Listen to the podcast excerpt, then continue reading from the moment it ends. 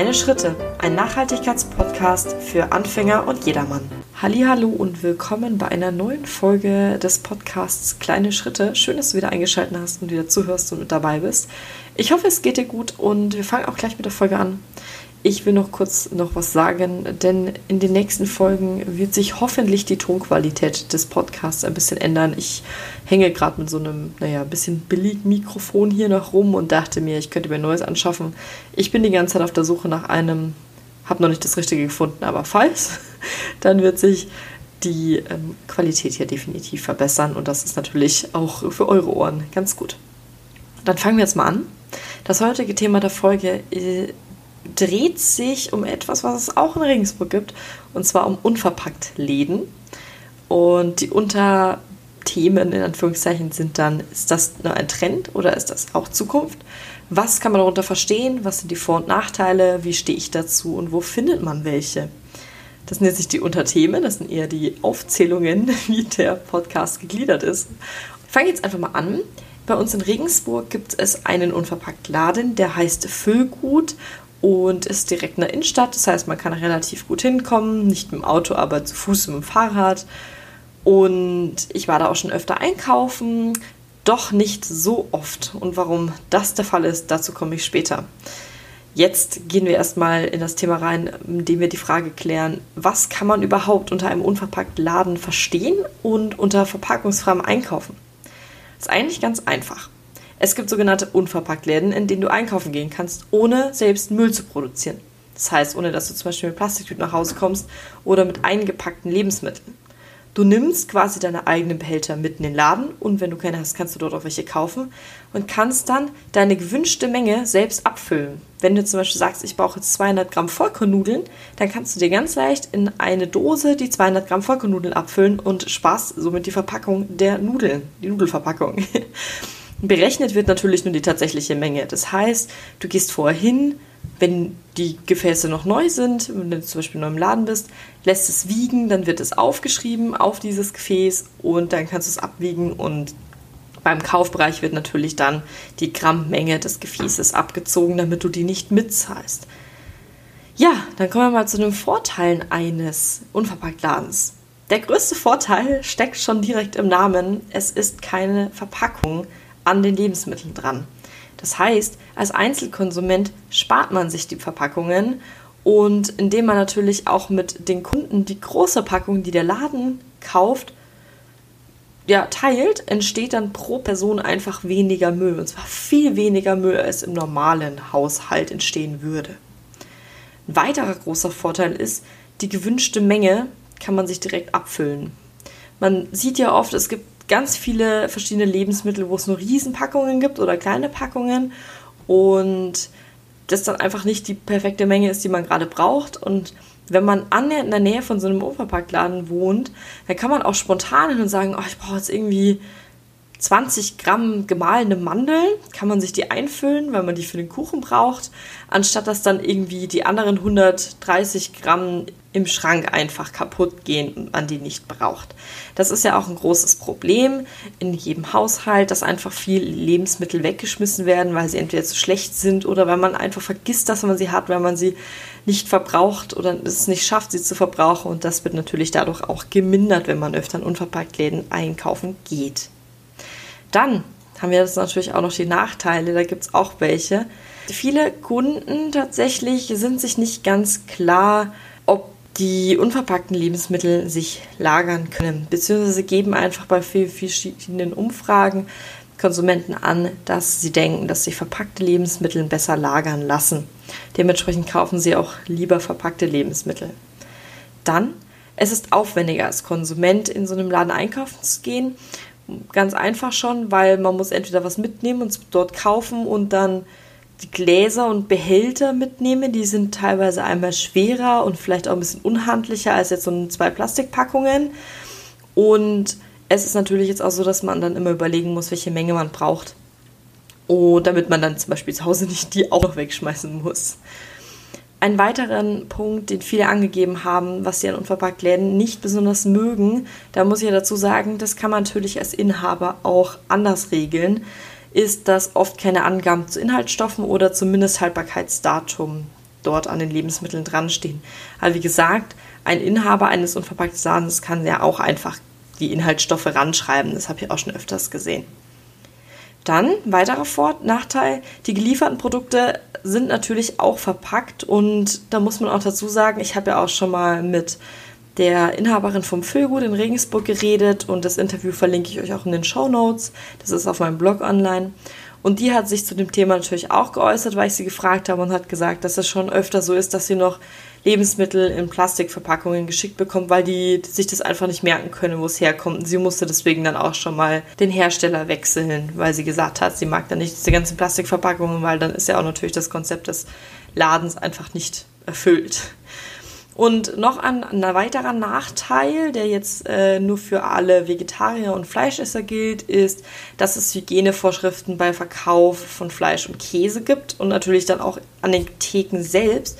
Wenn du jetzt einfach in irgendeinen Supermarkt reingehst und einen Käse haben willst, dann ist es in Deutschland ganz, ganz schwer, den Käse ohne Verpackung zu bekommen, beziehungsweise bei Fleisch das Fleisch ohne Verpackung zu bekommen weil das einfach ähm, von den Hygienevorschriften noch streng, naja, festgelegt ist. Was ich noch für Nachteile habe, die ich persönlich als Nachteile wirklich sehe, ist einmal, dass die Öffnungszeiten nicht mit den gängigen Supermarktketten naja, konkurrieren können. Also das Unverpacktladen ist, was das angeht, tatsächlich gar keine Konkurrenz.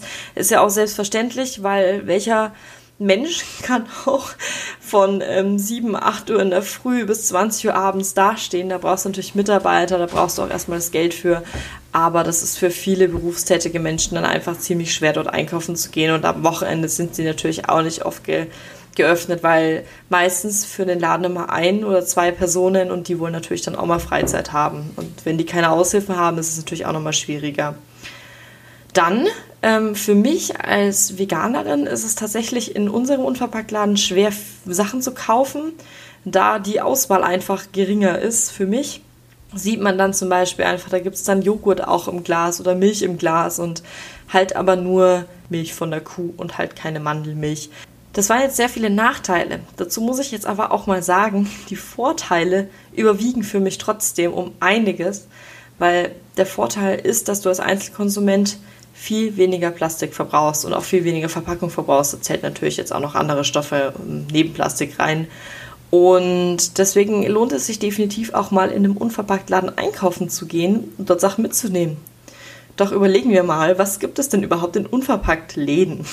Da gibt es ganz viel. Da gibt es ähm, zum Beispiel Sachen fürs Bad, wie ähm, Rasierhobel oder Stoffbinden, ähm, Menstruationstassen, verschiedene Seifen, festes Shampoo, festes Deo, alle diese nachhaltigen Zero-Waste-Alternativen zu gängigen Badsachen. Dann natürlich für die Küche auch. Dann gibt es dann Thermobecher und Trinkflaschen und Dosen, also so Tupperdosen aus Edelstahl. Gibt es ganz viele auch eben Zero-Waste-Alternativen, wie ja auch schon der Name sagt. Und vom Essen, und dann gibt es, Entschuldigung, das habe ich vorher noch vergessen, beim Bad gibt es natürlich auch Zahnpasta, äh, eine feste Zahnpasta, also Dentabs. Dann ähm, gibt es Zahnbürsten ähm, aus nachhaltigen Materialien gefertigt und Taschentücher aus nachhaltigen Materialien und natürlich auch, das wissen viele nicht, man kann sich dort Waschmittel abfüllen, wie viel man braucht. Dann spart man nämlich diese Plastikverpackung von dem Waschmittel auch noch und kann die sich einfach selbst in ein Glas reinfüllen. So, Lebensmittel gibt es von allem möglichen was. Da gibt es, wie ich schon gesagt habe, Joghurt und Milch im Glas. Dann gibt es ähm, viele vegane Aufstriche oder vegetarische Aufstriche, ähm, Marmeladen. Und dann natürlich der größte Teil sind diese ganzen Sachen, die vielleicht vom Bild auch schon kennt, die aneinandergereiht sind. Das sind dann Nudeln und Nüsse und gemahlene Sachen und ganz viele verschiedene Müsli-Sorten. Alles das, was man ebenso im Alltag braucht. Und die meisten Unverpacktläden haben dann natürlich auch noch ein kleines Sortiment oder ein größeres Sortiment an Gemüse und Obst. Da es natürlich auch im Alltag braucht. Und ich habe halt eben oft das Problem, dass meine Dinge, die ich im Alltag gerne benutze, das dort nicht so oft gibt. Wie zum Beispiel, ich kaufe mir einfach gern Tofu Und ähm, den gibt es dort halt zum Beispiel jetzt nicht in dieser Auswahl bei uns. Aber es gibt natürlich auch größere Unverpacktläden, um, vor allem in den größeren Städten natürlich. Und die haben dann viel, viel mehr Auswahl. Und da dürfte dann auch zum Beispiel ich glücklich sein mit allem, was es dort gibt. Dann kommen wir mal kurz schon zum Ende einigermaßen. Und zwar, was kannst du denn tun, um umweltfreundlich einzukaufen? Was super ist im Alltag, ist, wenn du eine eigene Tragetasche oder einen eigenen Rucksack dabei hast, dann eigene Gemüsebeutel und Obstbeutel. Mit denen kann man nämlich dann auch spontan einfach mal in so einem Unverpacktladen einkaufen gehen, beziehungsweise spart sich Verpackungen in den gängigen Supermarktketten. So, jetzt haben wir dann noch natürlich noch das kleine Thema, warum gibt es denn nicht so viele Unverpacktläden, beziehungsweise wo haben denn die Unverpacktläden überhaupt noch ihre Probleme? Ganz klar ist, dass es Unverpacktläden ähm, noch nicht so die Zielgruppe haben, die sie eigentlich bräuchten, um wirklich Konkurrenz zu den großen Ketten zu machen. Das aus vielen Punkten. Einmal zum Beispiel, dass sie keine Werbung für Marken machen können, ähm, wie jetzt zum Beispiel gängige Supermarktketten, sondern sie können halt ähm, nur damit dienen, dass sie existieren und die Leute dort reingehen, weil sie etwas brauchen. Es geht halt um das Brauchen und nicht um das Haben an sich. Also nicht um diesen Konsum. Und das ist ja auch genau das, was ein Unverpacktladen eigentlich bekämpft. Dieses arge Konsumdenken. Man geht da eigentlich nur rein und kauft sich da auch in dieser Menge das, was man wirklich braucht. Und es gibt ja schon einige Unverpacktläden, das muss man dazu sagen. Doch damit sie massentauglich sind, muss natürlich auch der Großteil der Menschen umdenken. Denn dieser ist leider noch nicht bereit, mehr auszugeben dafür, dass ähm, die Sachen unverpackt sind. Dazu muss man sagen, es haben mehrere Studien herausgestellt, dass die Leute tatsächlich wollen, dass es umweltfreundlicher wird, auch dass es weniger Plastik gibt und einfach, dass es viele Sachen unverpackt sind. Das größte Problem ist einfach, die wenigsten sind bereit, tatsächlich dafür auch mehr auszugeben. Und natürlich gibt es auch immer noch den, naja, ein oder anderen Teil an Menschen, die sich noch nicht für die Umwelt interessieren und auch nicht für die gängigen Probleme, die es gibt. Und die könnte man zwar dann ausschließen, trotzdem wären da noch die, die es noch nicht bereit sind auszugeben. Die Preise kann man ungefähr, ungefähr vergleichen mit einem Bioladen, würde ich jetzt sagen. und es ist schon teurer, das muss man einfach ganz ehrlich dazu sagen, aber meiner Meinung nach lohnt sich es, das teilweise dort auszugeben. So, jetzt mal zu mir. Ich ähm, gehe nicht immer in einem Unverpacktladen einkaufen, weil ich mir das nicht leisten könnte. Muss ich ganz ehrlich sagen. Und auch nicht, nicht kann, weil ich, wie vorher schon erwähnt habe, ähm, manche Produkte, die es dort nicht gibt, hätte ich gerne. Also ich hätte gerne Produkte, die es dort nicht gibt, wiederum. Also mal ein bisschen umformuliert. Dann habe ich natürlich ähm, auch noch zum Beispiel jetzt Katzen, die ich, äh, denen ich auch Futter geben muss. Da gibt es im Unverpacktladen nichts. Und ähm, das wäre ja auch ein bisschen komisch, muss man ganz ehrlich sagen. Außer Trockenfutter, das wäre super, wenn das ginge. Das gibt es aber leider nicht. Und weitere ähm, Ersatzprodukte gibt es dort eben auch nicht für mich. So, dann habe ich jetzt mal aufgeschrieben, ja, so Asche auf mein Haupt, wo ich noch Plastikverpackungen habe und was so meine größten Umweltsünden quasi sind. Das sind bei mir Chips, ganz einfach. Und das größte bei uns ist Katzenfutter, weil die einzeln verpackt sind für jeden Tag. Wir haben es mit den Katzen, mit Katzenfutter aus ähm, Glas probiert, aber das nehmen die Katzen nicht so an und so gar nicht. Und Fleisch wegschmeißen ist mir dann tatsächlich irgendwie auch nicht recht. Und naja, dann noch ähm, Joghurt und Milch, die Ersatzprodukte und sowas wie Pudding, das ist jetzt nicht oft, aber mein Joghurt und meine Mandelmilch. Mandelmilch will ich jetzt dann auch selbst machen, aber mein Joghurt ist noch in der Plastik-Papierverpackung.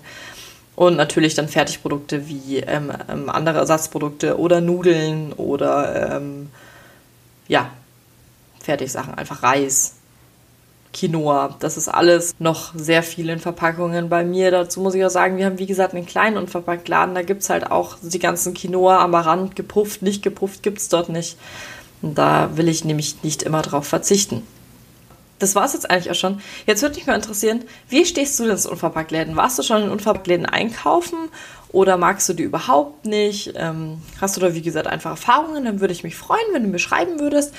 Und äh, genau, ich bin jetzt übrigens auch auf iTunes. Wenn diese Folge rauskommt, bin ich da schon. Ich verlinke es in den Show Notes. Falls ja, dir der Podcast gefällt, würde ich mich natürlich sehr über eine Bewertung freuen. Und wir sehen uns dann oder hören uns beim nächsten Mal. Bis dann. Tschüss.